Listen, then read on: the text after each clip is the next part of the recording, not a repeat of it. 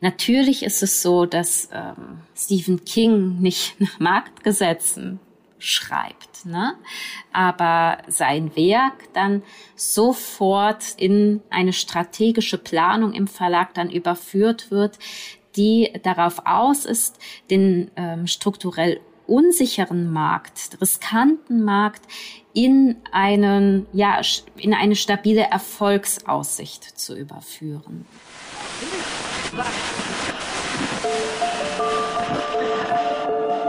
Herzlich willkommen zu Hansa Rauschen, dem Literaturpodcast des Hansa Verlages. Mein Name ist Florian Kessler.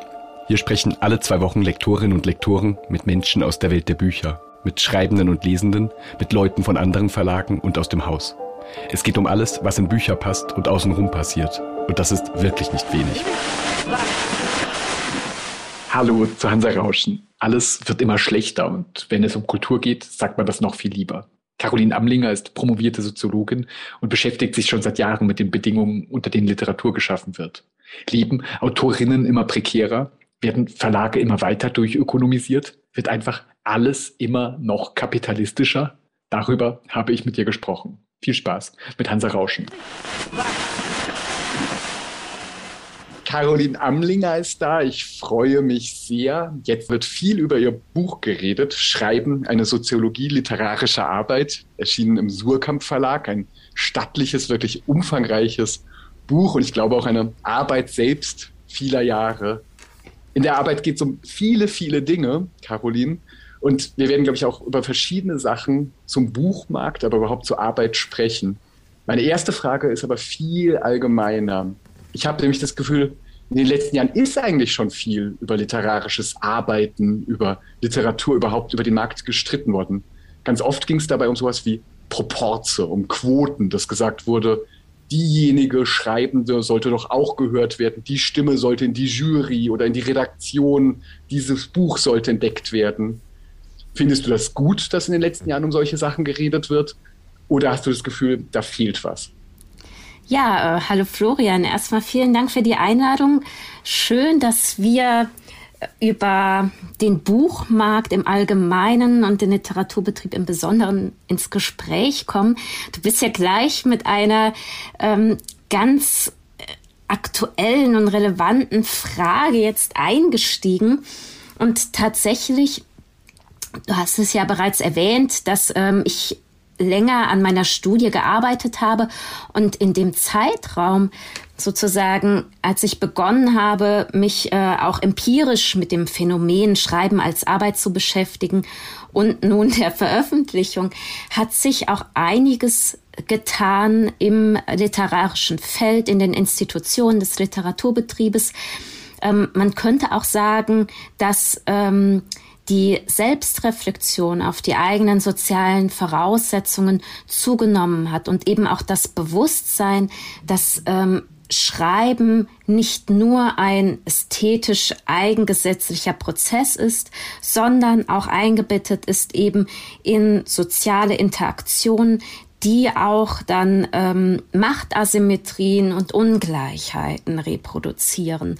Und ähm, insofern sind natürlich die aktuellen Debatten, man erinnert sich ja vielleicht an die Debatte um den Preis der Leipziger Buchmesse ähm, jetzt im Frühjahr, sind die ähm, ein Gradmesser dafür, dass sich auch die, die Normen des ästhetischen Arbeitens im literarischen Feld verschieben. Na, dass sozusagen man ein wenig wegkommt von der Vorstellung, dass ein literarisches Werk jetzt rein ästhetischen Gesetzmäßigkeiten gehorcht oder äh, dass auch die Maßstäbe der Bewertung rein textimmanent ästhetische sind, sondern dass eben auch andere Faktoren eine Rolle spielen und dass auch der Literaturbetrieb ist eben ein Teilbereich der Gesellschaft ist, ähm, der nicht frei ist, dann eben von ähm, ja von von strukturellen Ungleichheiten. Und ähm, ich finde aber das Besondere am literarischen Feld oder am Literaturbetrieb kann man ja auch sagen ist,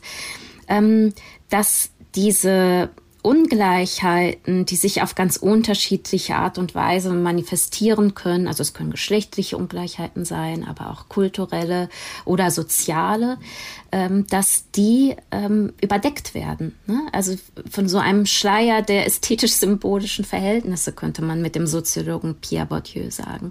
Das ist ganz oft werden eben auch soziale Konflikte über ästhetische ausgetragen. Ne? Dann wird eben ein Buch abgewertet, ähm, angeblich, weil es nicht so innovativ ist, äh, von der Machart ähm, nicht ganz so eloquent ist.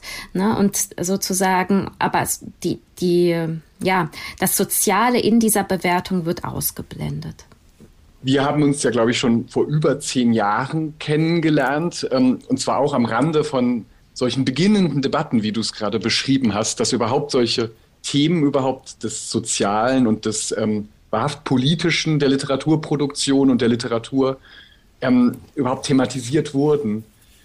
Zu der Zeit hattest du bereits dich mit der Arbeit befasst und warst überhaupt an dieser Schnittstelle von Soziologie, ähm, politischen Perspektivierung und eben dem Blick auf Gegenwartsliteratur.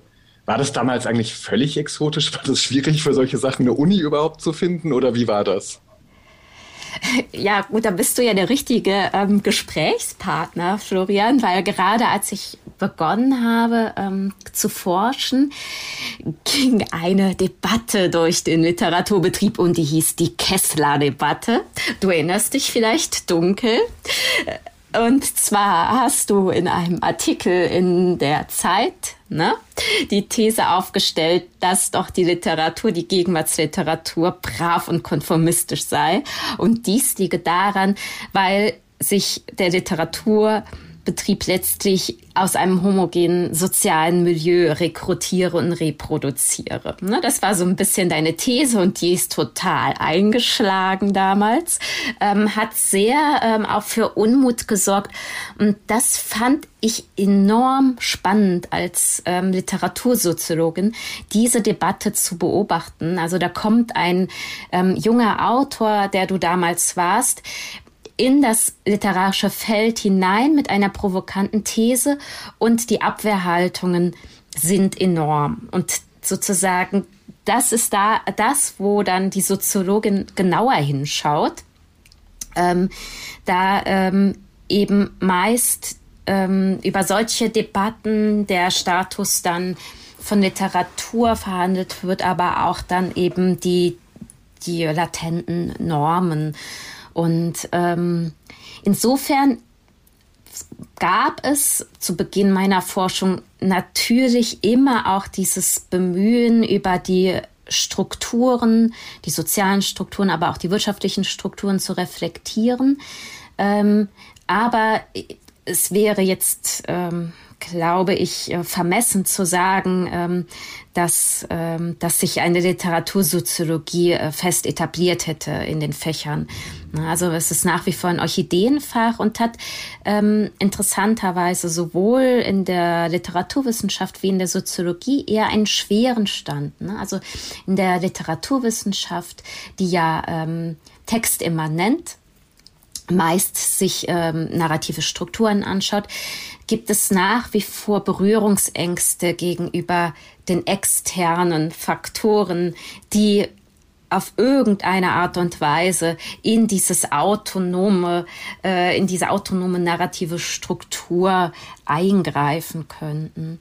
Und in der Soziologie ist man dann irgendwie ganz schnell ähm, verdammt dem Verdacht ausgesetzt, dass man doch bloß äh, dem, dem Hobby nachgeht und ähm, dann eben sich nicht mit der wirtschaftlichen Ernsthaftigkeit und der Basis beschäftigt, ähm, sondern dann letztlich dann mit bloß sekundären ähm, Phänomenen. Ja, wenn ich ähm, ein Buch sehe, ein, ein tolles ähm, Surkamp-Wissenschaft-Buch, ähm, das mit Schreiben überschrieben ist, denke ich ja beispielsweise so sehr ist das in meinen Kopf rein diffundiert, wie man sich diesen Phänomen überhaupt zu nähern hat, dann denke ich sofort, das wird natürlich jetzt um, wo ähm, Kafka die Punkte am Ende seiner Sätze ge, ähm, gesetzt hat und ähm, wie die Schreibmaschine von Nietzsche sich auf sein Denken auswirkte. Das wird um solche Dinge gehen. Es wird irgendwie um einen Prozess des Schreibens gehen oder tatsächlich wirklich um immanente Funde, was das genau im Werk bedeutet, wie man geschrieben hat. Ähm, und bei dir geht es nun von Anfang an ganz anders los, denn zu dieser Zeit, von der wir gerade gesprochen haben, als wir uns kennenlernten, warst du bereits damit beschäftigt, dass du tatsächlich Interviewpartnerinnen gefunden hattest, ähm, richtige, echte, empirische, reale Menschen, die schrieben in ganz unterschiedlichen Positioniertheiten und ähm, mit denen sehr, sehr viel sprachst, ähm, die quasi untersuchtest und die kommen jetzt in deinem Buch richtig als Figuren vor. Das ist, glaube ich, ein ganz, ganz anderer ein Ansatz. Was wolltest du denn herausfinden? Wozu wolltest du denn Menschen wahrhaftig treffen? ähm, ja, das ähm, ist natürlich dann auch meiner Perspektive geschuldet. Du hast ja gerade auch erwähnt, dass gerade kulturwissenschaftliche Arbeiten Schreiben eher vom Schreibakt her denken. Und ich wollte Schreiben umfassender eben analysieren als eine Form der Produktion. Und spricht man von Produktion und nicht mehr vom Schreibakt, dann muss man eben auch die sozialen Voraussetzungen mitreflektieren. Ähm, von daher lag es nahe, dass ich eben diejenigen, die das berufsmäßig tun, nämlich die Autorinnen, selber frage, wie sie arbeiten, wie sie schreiben, wie sie leben, wie sie sich sozusagen auch ihre eigene literarische Laufbahn vorstellen und ähm, ich habe dann ja mit ähm, insgesamt 18 AutorInnen sprechen dürfen. Und es waren ganz interessante Einblicke, die ich darüber gewonnen habe, die natürlich auch nochmal so ein wenig meine Grundannahmen dann ähm, ja, revidiert und aktualisiert haben, weil die ähm, Plastizität, die es die sozusagen eine, eine Forschung erhält durch die lebendigen Akteure, die sich dann wirklich auch in dem Feld bewegen, die ist dann enorm. Ne? Also es wäre zwar jetzt ähm, ja, es würde zu weit gehen, wenn man sagen würde, dass AutorInnen Expertinnen des Buchmarktes oder des literarischen Feldes sind. Denn die sind ja selbst auch in den Strukturen so verwurzelt, ähm, dass sie die Gesetzmäßigkeiten ne, ähm, denen auch ihr Handeln gehorcht teilweise, dass sie das im Alltag gar nicht so reflektieren. Ähm, aber das Schöne ist, dass die Gesprächssituation, die Interviewsituation eine ist, in der man auch in Distanz gehen kann zu sich selbst, ähm, auf seine eigene literarische Laufbahn reflektieren kann und ähm, dadurch eben auch ähm, ein wenig mehr Wissen generieren kann über diese latente soziale Ordnung ne, des Literaturbetriebs, in der man noch ansonsten so, so festklebt und ähm, die so den Alltag bestimmt, aber die man nur selten hinterfragt. Ja, ähm, wenn ich mir das vorstelle, solche Gespräche, überhaupt so eine Herangehensweise, da hätte ich natürlich gewisse Vorannahmen. Ganz von außen würde ich jetzt erstmal sagen, gut, das werden Menschen sein, die letztlich so etwas wie Idealisten sind, kreativer Prozess, man möchte etwas schaffen, ein Kunstwerk. Ähm, das ist was ganz ähm, Eigenes, ähm, was man sehr, sehr wichtig nimmt. Und jetzt trifft man tatsächlich abrupt auf einen Markt und arrangiert sich da eben auf verschiedene Art und Weise oder nicht. Es gibt welche, die da drin untergehen, die sehr, sehr unzufrieden sind. Es gibt welche, die sich arrangieren. Es gibt auch welche, die das Glück haben, ihre Projekte verwirklichen zu können. Ist das so, dass es sozusagen ähm, den idealistischen Glauben an die Kunst gibt, der jetzt eben so durch die Waschanlage eines ökonomischen Betriebes einmal durch muss? Oder was geschieht, wenn einzelne Akteurinnen auf den Buchmarkt prallen? Ja, ich glaube, dass die AutorInnen, die jungen AutorInnen, die du gerade geschildert hast, ähm, gar nicht unbedingt so sehr ab einem bestimmten Zeitpunkt auf den Buchmarkt prallen, sondern dass ähm, selbst schon der Eintritt in das literarische Feld von einem Bewusstsein begleitet ist, dass man sich eben auch in ökonomischen Strukturzusammenhängen bewegt. Ne? Also dass sozusagen diese Idee, dass zu Beginn ein intrinsischer Schreibwunsch besteht, der nach Verwirklichung drängt, ne? dass sozusagen das ähm, sozusagen die innere Berufung ist, die unaufhaltsam ist, ähm, dass das, glaube ich, in den letzten Jahrzehnten schon auch einem zunehmend pragmatischeren Berufsverständnis gewichen, gewichen ist ähm, und sich gerade auch junge AutorInnen sehr, sehr früh schon professionalisieren. Du hast ja auch kreatives Schreiben studiert in Hildesheim und ähm, man insofern auch eine ganz andere Vorstellung vom Schreiben bekommt, die eben nochmal stärker, wie ich es auch in meiner Studie untersucht habe, ähm, die institutionellen Rahmenbedingungen gleich mitreflektiert. Nun ist es aber natürlich so, dass AutorInnen immer schon ihren Schreibwunsch dann eben abgleichen ne, mit sozusagen den externen Anforderungen, ob dies nun die äh, vermeintlich verinnerlichte Kritikerin ist oder ähm, der strenge, die strenge Lektorin. Ähm, Florian, du bist ja jetzt auch Lektor. Ne? Ähm, also sozusagen der, der Betrieb schreibt dann ein Stück weit immer mit und auch das sozusagen mh, das ästhetische Schreiben, das scheinbar keiner Regel folgt, ist eben durch diese soziale Regelhaftigkeit dann auch mitbestimmt. Ne? Insofern kann man auch durchaus auch vom Literaturbetrieb als einer, ja, man kann fast sagen, ästhetischen Produktionsgemeinschaft sprechen, ne? in der ähm, kollektiv, jetzt nicht immer bewusst kollektiv, aber eben ein Werk dann auch hervorgebracht wird. Und die Art dieser Hervorbringung ist, glaube ich, etwas, was an der Studie wirklich elektrisierend ist oder einfach sehr aufregend, wie das dargestellt wird. Denn durch die Interviews, aber auch durch ganz genaue historische Nachstellungen von Formationen. Das ist wirklich sehr, sehr umfangreich auch und dadurch einfach sehr, sehr schlagend, weil man es tatsächlich an ganz, ganz vielen Äußerungen und Daten und Informationen sehen kann, wird eigentlich dargestellt, wie diese Institutionen zu bestimmten Zeiten und vor allem auch jetzt überhaupt arbeiten, wie das alles in der Gegenwart geprägt wird und in der Vergangenheit anders geprägt wurde das ist, glaube ich, gleich meine nächste Frage. Ähm, du hast jetzt gesagt, ja gut, ähm, die Autorinnen prallen da nicht drauf, sondern es gibt da ganz, ganz starke Rahmungen, wie Dinge funktionieren.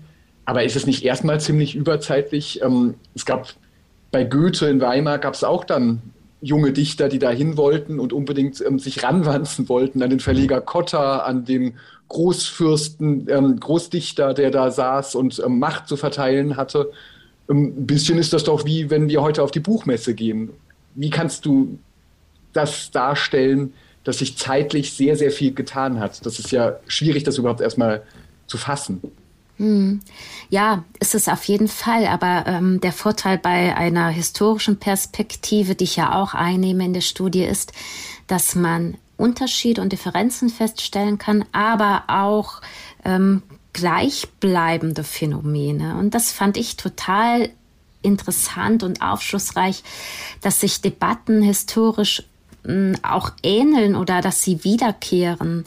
Ähm, beispielsweise, du hast ja gerade erwähnt, ne, sozusagen, ähm, dass das damals schon gerungen wurde um die begehrten Positionen im renommierten Verlag, ganz ähnlich wie heute. Ne? Und es gab damals dann ich spreche, wenn ich von damals spreche, vom, vom Kaiserreich, ne, ungefähr diese Zeit muss man sich vorstellen, die habe ich mir näher angeschaut, ähm, dass es ganz große Debatten gab um eine sogenannte literarische Reservearmee, ähm, um ähm, schriftstellerische Dilettanten, die den Markt verstopfen.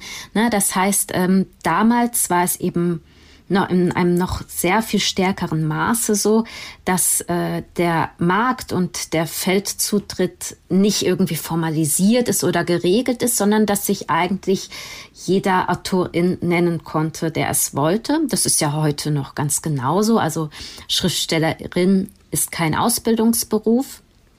Und dass ähm, eben dadurch durch dieses Konkurrenzverhältnis, was dadurch auch entsteht, was damals dann durch die ähm, durch das Aufkommen des Zeitungswesen und der neuen Unterhaltungszeitschriften wie die Gartenlaube dann in Gang gesetzt wurde, die nochmal einen ganz neuen ähm, äh, ganz neue Erwerbsmöglichkeiten und nochmal einen ganz neuen Markt geschaffen hat für AutorInnen. Dadurch sind dann eben eine ja Vielzahl von von neuen AkteurInnen in, plötzlich in das literarische Feld eingedrungen und die Etablierten suchten das vehement abzuwehren, indem man eben diese Dilettanten, oftmals waren es eben auch Dilettantinnen, ne, das heißt vor allen Dingen weibliche Autorinnen, ähm, wurden ähm, ja versucht dann äh, aus dem Feld zu drängen, äh, aus, ja, dass sie aus dem Feld gedrängt werden. Ähm, und ähm, ja, das lässt sich eigentlich heute natürlich unter veränderten Vorzeichen aber ganz ähnlich beobachten. Ne? Wenn man sich mal die Debatte um Self-Publisher anschaut, die zwar jetzt momentan nicht mehr sehr aktuell präsent ist, aber damals, als ähm, Amazon sein, sein Kindle auf den deutschen Markt gebracht hat und diese ähm, Plattform Kindle Direct Publishing eröffnet hat, dann war das eine ganz große Debatte. Ne? Also zum Beispiel ähm, dürfen Self-Publishing-AutorInnen auch nicht Mitglied der Schriftstellergewerkschaft werden, ne, des, des VS. Ähm, und ähm, auch die wurden nicht, wurden dann über ästhetische Abwertungen eigentlich versucht aus dem Feld draußen zu halten. Ne? Also sozusagen digitale Literatur, Self-Publishing-Literatur ist diejenige, die auf, ja, die auf dem etablierten Markt dann eben keinen ähm, Verlag gefunden hat. Das ist die B-Ware sozusagen, ne? der, der Ausschuss, der nun in den digitalen Discounter dort verramscht wird. Und ähm, ja, das fand ich hochspannend in der historischen Perspektive, weil man so einerseits natürlich ein bisschen besser noch verstehen konnte, wie funktioniert denn eben die Rückwirkung eines ökonomischen Marktes, der auf Konkurrenz und tendenziell auch Überproduktion basiert. Also es wurden im Kaiserreich auch damals unglaublich viele Bücher produziert, die gar nicht alle LeserInnen finden konnten. Ähm, wie wirkt sich das auf, auf die, auf sozusagen auf die äh, Literaturgesellschaft, die sich ja eigentlich nur mit ähm, ja, ästhetischen Eigenwerten beschäftigt? Ästhetische Eigenwerte ähm, stellt sich ja gleich die große Frage. Das, was du gerade beschrieben hast, könnte man ja sicherlich an vielen Märkten beschreiben. Also jede Handwerkerinnung kämpft gegen My Hammer oder so, dass da ähm, Newbies ähm, auf den Markt strömen und so weiter. Das sind ja eigentlich relativ normale, falls es das gibt, normale ökonomische Prozesse. Ähm, aber was du jetzt gerade eben gesagt hast, was ist denn dann das Besondere am Büchermachen? Das ist ja was ganz Wichtiges in deiner Studie dass es hier ähm, um einen Markt oder um ein Geschehen geht, das eben sehr ungewöhnlichen Bedingungen unterworfen ist. Ähm, kann man das einfach formulieren, was das wirklich Spezielle daran ist, was hier anders geschieht als sonst wo? Natürlich funktioniert der Literaturmarkt wie jeder andere Markt auch, aber das Besondere dieser ästhetischen Ökonomie, wie ich es in dem Buch genannt habe, ist, dass ähm, der ja, auf Konkurrenz basierende Markt, der eben nach immer neuen Akkumulationsmöglichkeiten strebt, dass der eingebettet ist in ja, sozialästhetische Institutionen, die markthemmend wirken.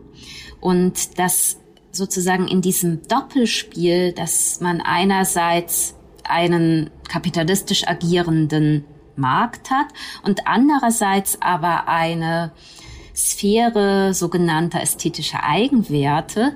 Ähm, daraus ergibt sich eine ganz besondere wirtschaftliche Dynamik auch, äh, die das meiner These zumindest nach, die eben das literarische Feld bestimmt. Ne? Und das lässt sich auch schon eigentlich im literarischen Werk selbst beobachten, denn auch das literarische Werk ist ja nicht nur eine Ware, sondern es ist sozusagen, es ist kommodifiziert, aber ohne vollständig kommodifiziert werden zu können. Das hört sich jetzt kompliziert und marxistisch an, heißt aber eigentlich, dass es als Ware gehandelt wird, aber nicht nur als Ware gilt.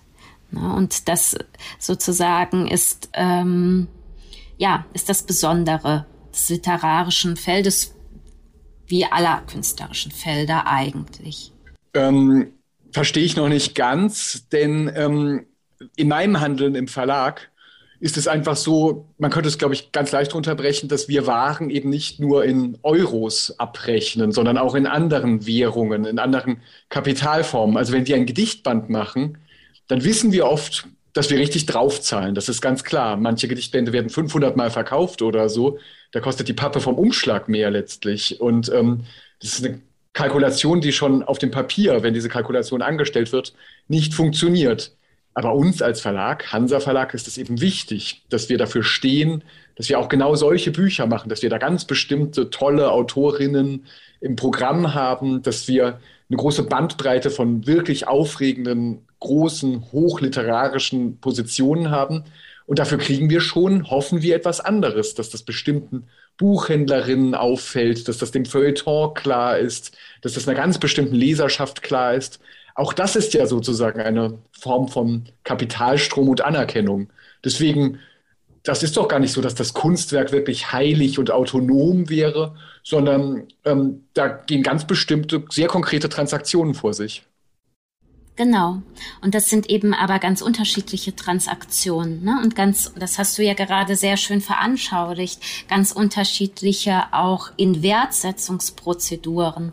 Ne? Es ist sozusagen eben nicht nur der ökonomische Tauschwert, der da greift, sondern schon auch in der Warenkalkulation. Also wenn ihr eben ein Buch kalkuliert, ähm, wird eine, ja, ein sozusagen ähm, ein übergreifendes System mit einkalkuliert. Ne? Du hast gerade das System der Mischkalkulation angesprochen, dass man eben schwer verkäufliche Literatur über andere besser verkäufliche Literatur querfinanziert und ähm, dass sozusagen ein Verlag eben nicht nur nach Rendite-Gesichtspunkten operiert, zumindest wenn er ein unabhängiger Verlag ist und kein ähm, Konzernverlag, sondern ähm, dass er sozusagen von dem Willen getragen wird, ähm, eben auch ähm, ein, wie ich finde, durchaus auch dann ästhetisches Werk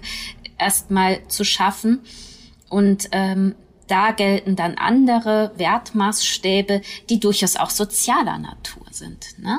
Natürlich, ne? die auch nicht dem rein autonomen Prinzip gehorchen, der Kunstautonomie, sondern eben auch dann ähm, anderen Bewertungsmaßstäben der Literaturkritik beispielsweise. Insofern ist Literatur ein, ja, äh, ein sehr komplexes Produktionsfeld, das nicht nur auf eine Dimension dann reduziert werden kann. Und mh, mm, ja, bestimmte Akteuren leisten dann diese Übersetzungsarbeit, wie du, Florian, als Lektor in einem Verlag. Ne? Du denkst ja beide Seiten mit, wenn du ein Buch produzierst und ähm, switchst, glaube ich, auch zwischen eher inhärenten Bewertungsmaßstäben, wenn du jetzt äh, ein Manuskript lektorierst und dann eben, wenn es eher ja ähm, um die Seite dann der Produktion geht und des, des Marketings auch, dann, dann eher dann auch wirtschaftlichen Maßstäben. Ich muss gleich in der nächsten Frage dann oder irgendwann später nochmal fragen, nach dem, was du gerade gesagt hast mit dieser Unterscheidung Konzerne, Nicht-Konzerne mhm. und ähm, dass da sich was ganz unterschiedlich gestalten würde. Aber ich glaube, die Frage davor ist noch viel grundsätzlicher. Es gab auch in der tollen Zeitschrift Jacobin, gab es gerade einen Auszug aus dem Buch und auch ein bisschen, ähm, also nicht nur, sondern ähm, noch was dazu, wo es ganz stark darum ging, dass du den jetzigen Buchmarkt angucktest. Und da geht es dann eben um das, was wir schon hatten mit dem zeitlichen Verlauf, dass diese Autonomie nicht Gott gegeben ist, dass das nicht einfach immer ähm, genauso weitergeht, wie es mal weiterging, sondern natürlich ganz, ganz größten ökonomischen Veränderungen unterworfen ist. Und da ist bei dir dann die Zeichnung, relativ ähm, hart und kritisch, dass du sagst, ähm, das ist eben nicht Gott gegeben, dass das einfach ähm, so und so funktioniert und auf die und die Bedingungen prallt, sondern da gibt es starke Veränderungen, da steht auch etwas unter Druck.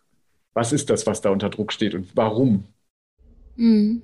Ja, ähm, es war ja auch in den letzten Jahrzehnten, kann man fast schon sagen, also eigentlich seit dem 21. Jahrhundert oft von der Krise des Buchmarktes die Rede.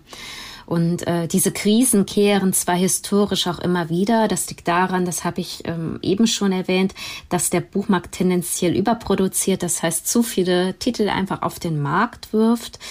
Ähm, aber was sich, glaube ich, in der Gegenwart verschoben hat, ist ein ähm, Geflecht aus ganz unterschiedlichen Faktoren. Ne? Und ähm, da gehe ich jetzt gleich noch drauf ein, ähm, aber die stimmen mich eben deswegen dann auch ein wenig kritischer, ähm, weil eben ich auch nochmals darauf aufmerksam machen will, dass eben auch die Autonomie des literarischen Feldes eben immer ein Produkt ist, auch von sozialen Kämpfen.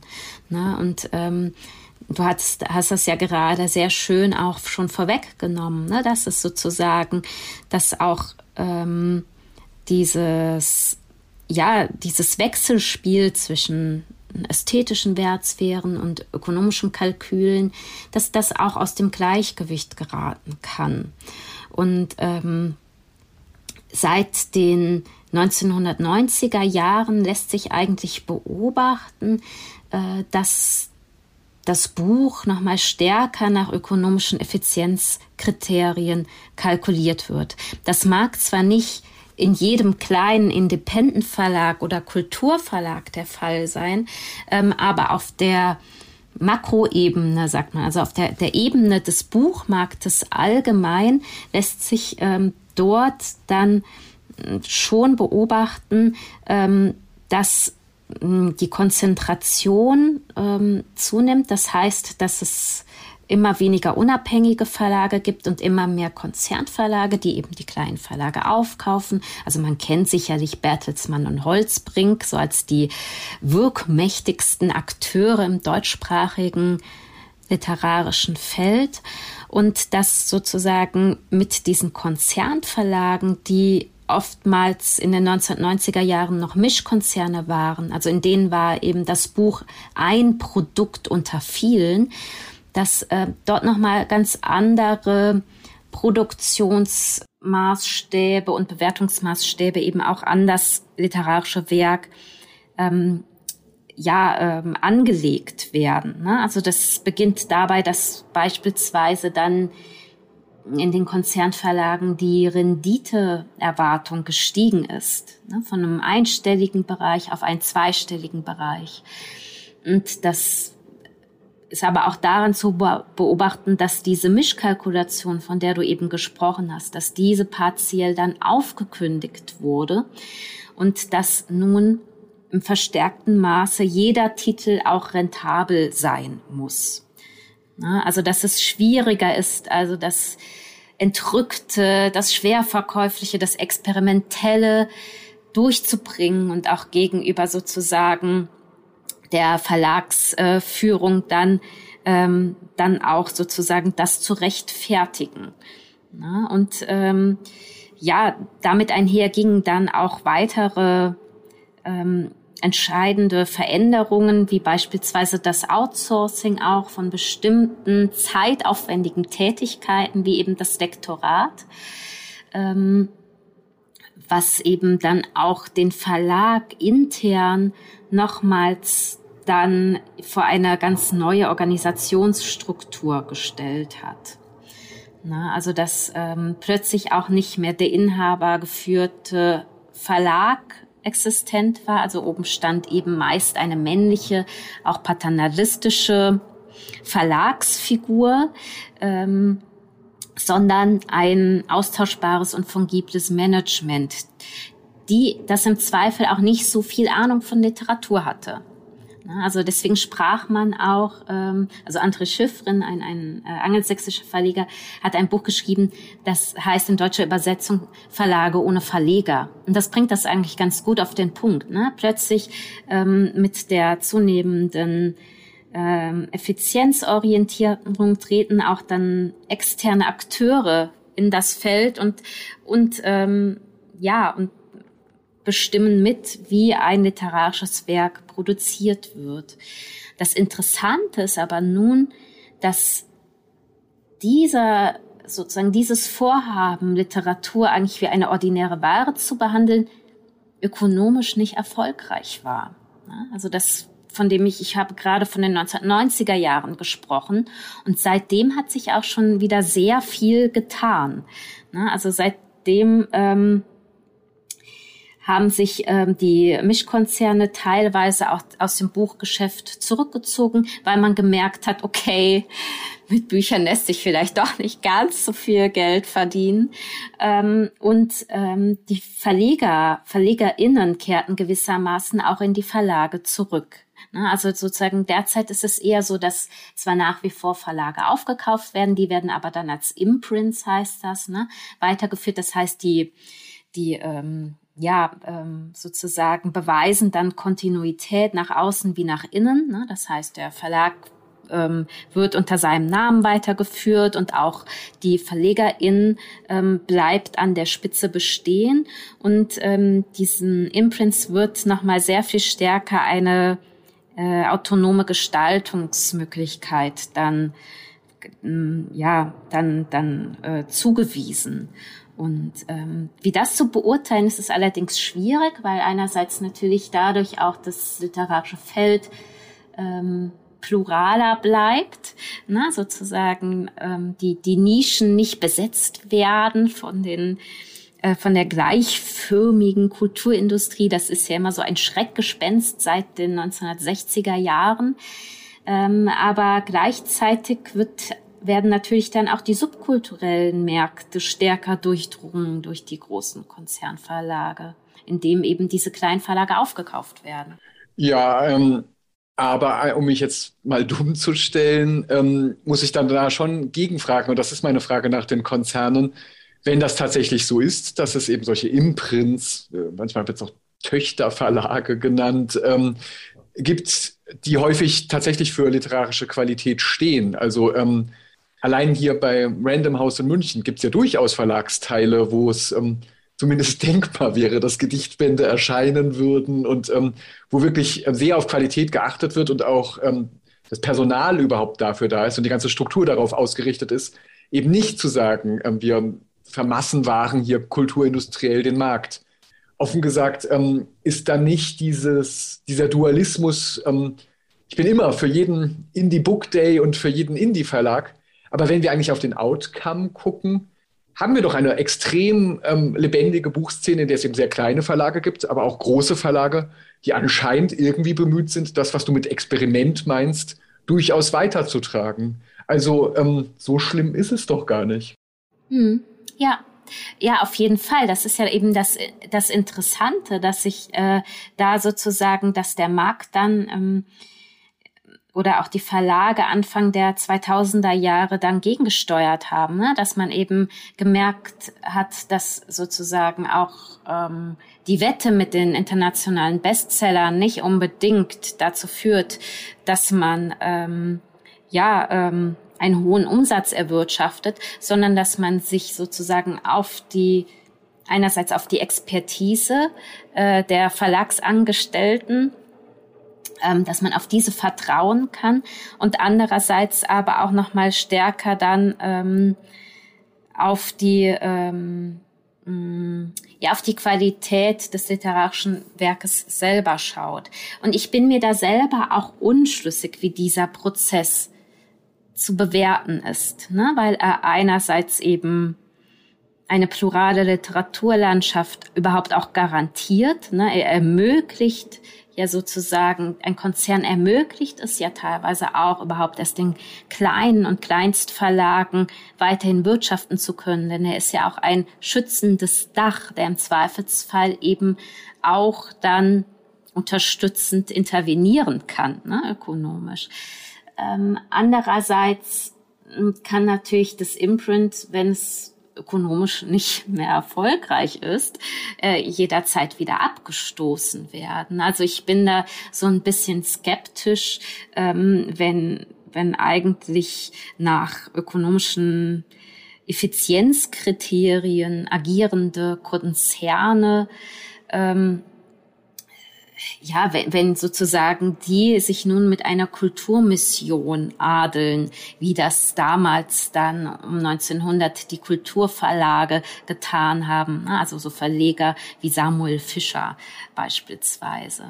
Ähm, dein Buch endet ja auch genau mit diesem Akzent, denn da sagst du dann tatsächlich nach all den Betrachtungen zuvor, dass ähm, der Markt erstmal gegeben ist, wenn ich das jetzt vollkommen grob paraphrasiere, aber die Autonomie der Literatur nicht unbedingt automatisch gegeben sein muss, um Bücher zu verhökern. Das ist eigentlich für dich das zeitlich bestimmtere Phänomen, dass es eine große Epoche gab, in der ähm, tatsächlich Kunst einen solchen Status hatte, dass darum gerungen wurde. Aber du kannst dir durchaus nach der Betrachtung des Materials vorstellen, dass eine Buchindustrie auch ohne das autonome Kunstwerk funktionieren könnte. Ja, funktioniert sie ja teilweise jetzt auch schon. Ne? Also ah, der, der Buchmarkt ist ja nun auch kein monolithischer Block und der ist ja auch sehr differenziert. Ne? Da haben wir, wir haben ja schon gesprochen von den kleinen, unabhängigen Verlagen ne? bis hin dann zu den großen Konzernverlagen und das erstreckt sich natürlich dann auch auf die literarischen Werke. Es gibt sicherlich auch Bestseller, hm, bei denen man versucht, wirklich gezielt ökonomische Erfolge zu generieren. Ne? Und ähm, da ist es dann die Frage, was ist dort dann noch sozusagen die Werkautonomie? Ne? Gibt es sie dort noch oder gibt es sie nicht mehr? Und ähm, natürlich ist es so, dass ähm, Stephen King nicht nach Marktgesetzen schreibt. Ne?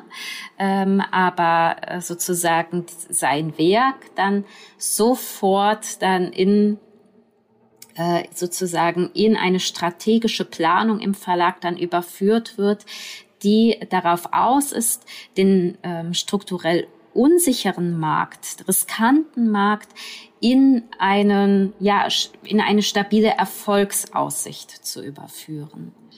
Ja, ähm, das, da fällt mir ein, auch eine Debatte dieses Jahres rund um Moritz Bassler und diesen Mitkult-Wohlfühl-Literaturvorwurf, wo ja sehr weitmaschig, nee, nicht weitmaschig, wie sagt man, ähm, großflächig ähm, attackiert wurde, dass gesagt wurde, ganz, ganz viel Literatur ist eigentlich gar keine echte, autonome, ähm, wunderbar ambivalente Literatur, sondern das ist eigentlich alles marktstromlinienförmig, ähm, wenn ich es jetzt auch wieder sehr grob zusammenfasse.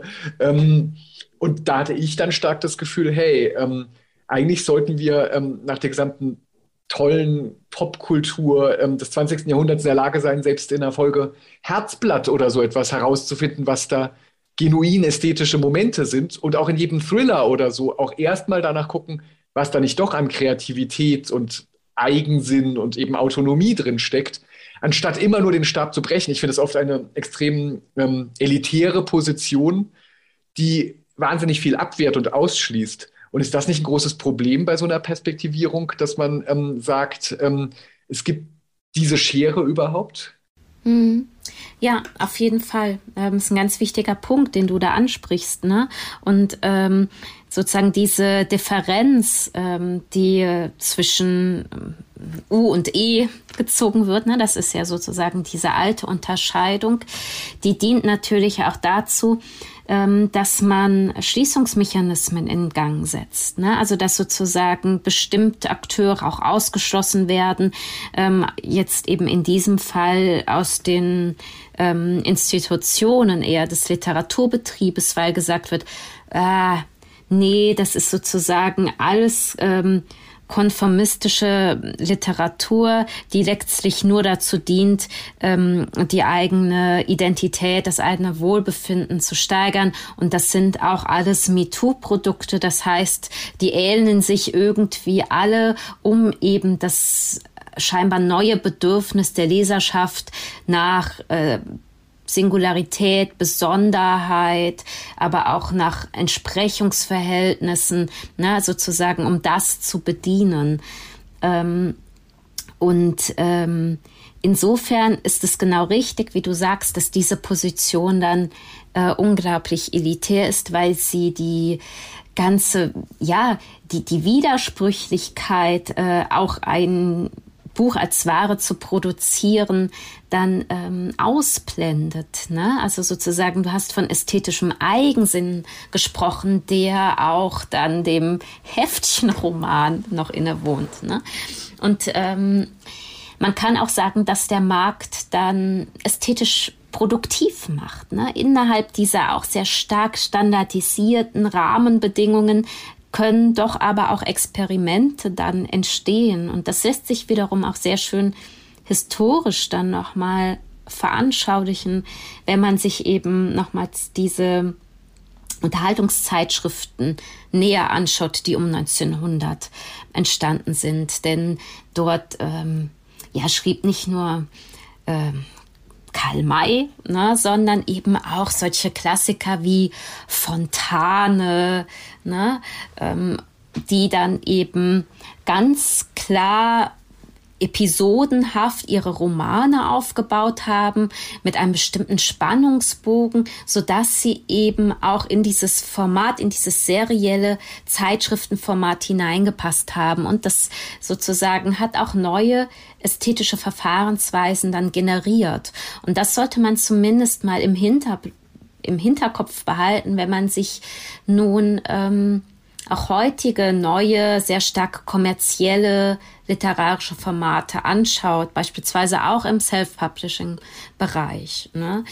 Ähm, man darf andererseits, glaube ich, aber auch nicht im Umkehrschluss äh, ja ähm, sozusagen den, die, die Gesetze des Marktes komplett negieren und leugnen. Ne? Also es gibt einfach dann schon bestimmte Standardisierungsformen und damit nehmen dann auch, ja, ähm, nimmt auch sozusagen das äh, Gefühl einer eher zweckorientierten Tätigkeit nachzugehen bei den AutorInnen zu. Ne? Also ich habe ja Belletristikautorinnen interviewt, die natürlich äh, auch ihren eigenen Status als Autorinnen über eine Mischkalkulation hervorgebracht haben. Die haben nicht nur Romane geschrieben, sondern die haben ganz unterschiedliche Textsorten bedient und Teilweise äh, haben die AutorInnen sehr genau unterschieden zwischen dem Romanprojekt und sozusagen der sogenannten Zitat jetzt Geldverdienerarbeit. Ne? Das eine wurde also sozusagen attribuiert als ein Zweck für sich, als ein inhärenter Zweck, ne? sozusagen das, der, der eigene Roman, das, das eigene, was auch die eigene Autorschaft legitimiert und begründet, während dann die kürzeren Arbeiten auch für ähm, den Journalismus, Kulturjournalismus, danach mal sehr viel stärker auch zeitökonomisch kalkuliert werden ne? und nach bestimmten festen Verfahrensweisen funktionieren. Ja, ähm, das kann ich alles gut nachvollziehen und finde auch schön, wie da das, dadurch das Bild viel ambivalenter wird, ähm, was genau solche Mechanismen angeht. Ähm, eine Frage habe ich noch, die nochmal zurückgeht an das, womit wir angefangen hatten, nämlich mit den konkreten Akteurinnen. Seit den ähm, 90er Jahren, glaube ich, grob, ähm, gibt es ja ganz, ganz viel Theorie dazu, was überhaupt diese Idee des kreativen Subjekts bedeutet, was das bedeutet, dass es das Primat gibt, künstlerisch zu sein, ähm, ein kreatives Leben zu leben und aber eben auch sich kreativ zu äußern überhaupt.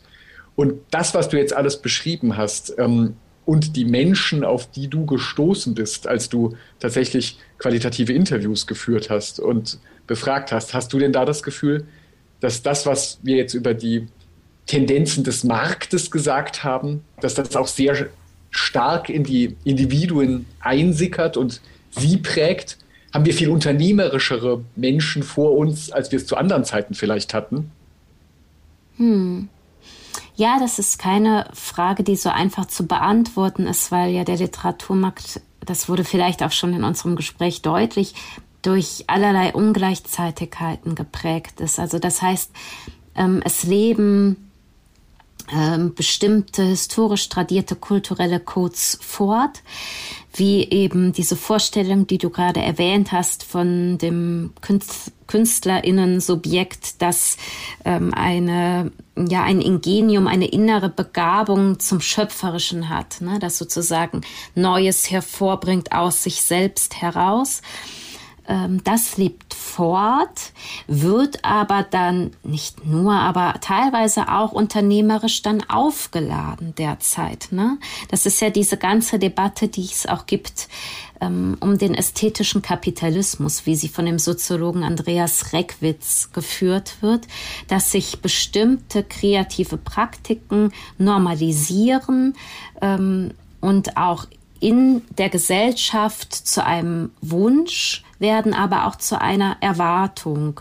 Und ähm, das lässt sich im Umkehrschluss auch für das literarische Feld beobachten, in dem sozusagen mh, mm, äh, bestimmte Vorstellungen von Autorschaft, die eben noch stärker an diesem genialistischen Autorinnenmodell haften, dass die sich ganz gut kombinieren lassen mit ja unternehmerisch, ökonomisch aufgeladenen Handlungsmustern, Handlungsdispositiven. Ne? Also sozusagen, denn denn auch der, der Kapitalist, der Unternehmer, mit Josef Schumpeter gesprochen, ist jemand, der schöpferisch tätig ist. Ne? Der kapitalistische Markt ist ein dynamischer Markt, der eben auch auf Innovation basiert, genauso wie das literarische Feld. Insofern ähm, sind das keine gänzlich entgegengesetzten Logiken, die da aufeinander prallen.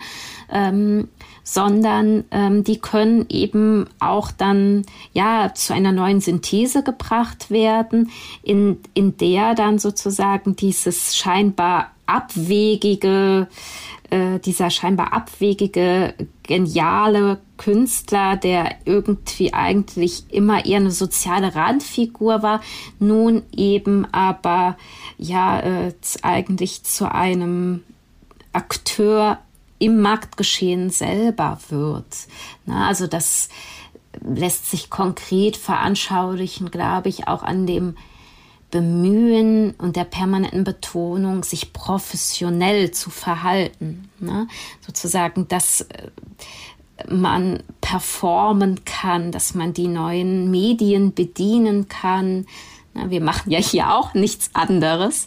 Ähm, und das das fand ich ganz interessant. Das meinte eine Autorin, die sich schon irgendwie schon ein bisschen länger auf ihre literarische Laufbahn zurückblicken kann, ähm, dass ihrer Wahrnehmung nach eben gerade die, diejenigen, ja, die so ein bisschen schwierig sind, die ein bisschen abseitig sind, die sozial schwer händelbar sind, die na, sozusagen eben auch ein Problem mit dieser permanenten Sichtbarkeit haben, ähm, dass die AutorInnen es durchaus auch schwerer haben. Ne, zu bestehen. Ja, in deiner Beschreibung würde ich ja sofort sagen, ähm, die Schwierigen sind natürlich toll, denn ähm, das ist ja ganz klar, darum ging es jetzt die ganze Zeit, dass es eben nicht alles nur auf einen Nenner runtergebrochen wird, sondern natürlich soll es Auffälligkeiten, Schrundigkeiten, Konflikte, ähm, das ist ja alles genau das, was ähm,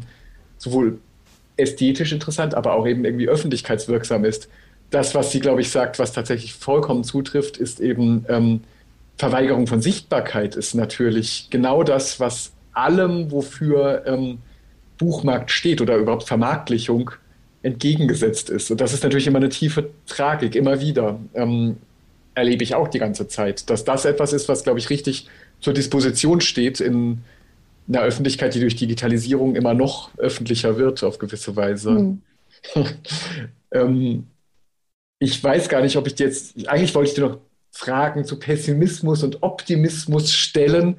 Ich weiß gar nicht, ob ich es tue, weil ich eigentlich das viel besser finde, was du jetzt die ganze Zeit getan hast, dass du das nämlich eigentlich nicht gemacht hast, dass du einfache Wertungen triffst, sondern dass du dieses Tiefenrelief eines Marktgeschehens oder einer Aushandlung sehr, sehr genau bestimmst und daraus dann wiederum Schlüsse ziehst.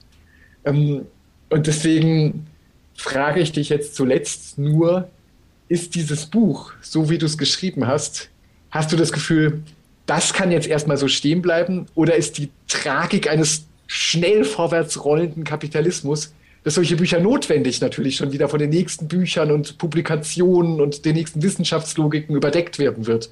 Also hast du jetzt auch wieder was in den Wind geschrieben, wie das uns bei so vielen Büchern so geht? Oder bleibt das jetzt erstmal so stehen, deiner Hoffnung nach? ich glaube, das wäre sehr vermessen, wenn ich sagen würde, so, ich habe jetzt diesen dicken Schinken rausgehauen und danach kommt nichts mehr. Ne? Also zu sagen, so Sophie das ähm, literarische Feld dynamisches ist natürlich auch die, die, die Forschung ganz dynamisch und entwickelt sich weiter. Und äh, ich hoffe, dass äh, mein Buch ein Anstoß ist äh, für eine weiteres Nachdenken ähm, über die Gesetzmäßigkeiten, über diese tiefen Strukturen, über latente soziale Ordnungen. Und das Schöne ist ja, dass äh, nun gerade mein Buch in einer Zeit publiziert wird, in der eben das selbstreflexive Bemühen des Literaturbetriebs so hoch ist wie noch nie. Ne? Also gerade ist ja Nicole Seiferts Buch zur Frauenliteratur erschienen, die ganz detailliert und differenziert eben die misogynen Strukturen des Literaturbetriebs aufarbeitet. Das heißt, momentan werden sehr viele Tabus getroffen gebrochen, ne? indem auch die AkteurInnen selbst zu Wort kommen, um über ihre eigenen Erfahrungen zu sprechen und das sozusagen mh, bislang verschwiegene Aspekte, und das sind für mich immer auch ja nicht nur, nur Zufälle, nicht nur kontingente Prozesse, sondern die sind eben verwurzelt in der sozialen Logik und in der wirtschaftlichen Dynamik des literarischen Feldes, dass die derzeit dann zu, zu Sprache kommen, ähm, das ist für mich äh, eher äh, der Punkt, doch auch optimistisch zu schließen. Du wolltest mir diese Frage nicht stellen, ähm, aber ich kann das dann zum Schluss, es bietet sich an, das nochmal aufzugreifen, ne? dass, ähm, dass eben ähm, die ästhetische Sphäre doch nicht so seinsvergessen ist, äh, sondern dass momentan ein sehr starkes Bemühen zu beobachten ist, die eigenen Positionen zu hinterfragen. Das war ein sehr schönes Schlusswort. Ähm, in diesem Sinne des Hinterfragens danke ich dir, Caroline Amlinger, für das Gespräch und bin sehr gespannt, was jetzt mit dem Buch und in der Diskussion rund um das Buch passieren wird. Danke. Ja, vielen Dank für die Einladung, Florian. Das war es für heute mit dem Podcast Hansa Rauschen. Das waren viele Worte für viele interessante Dinge. Bis zur nächsten Folge und danke fürs Zuhören.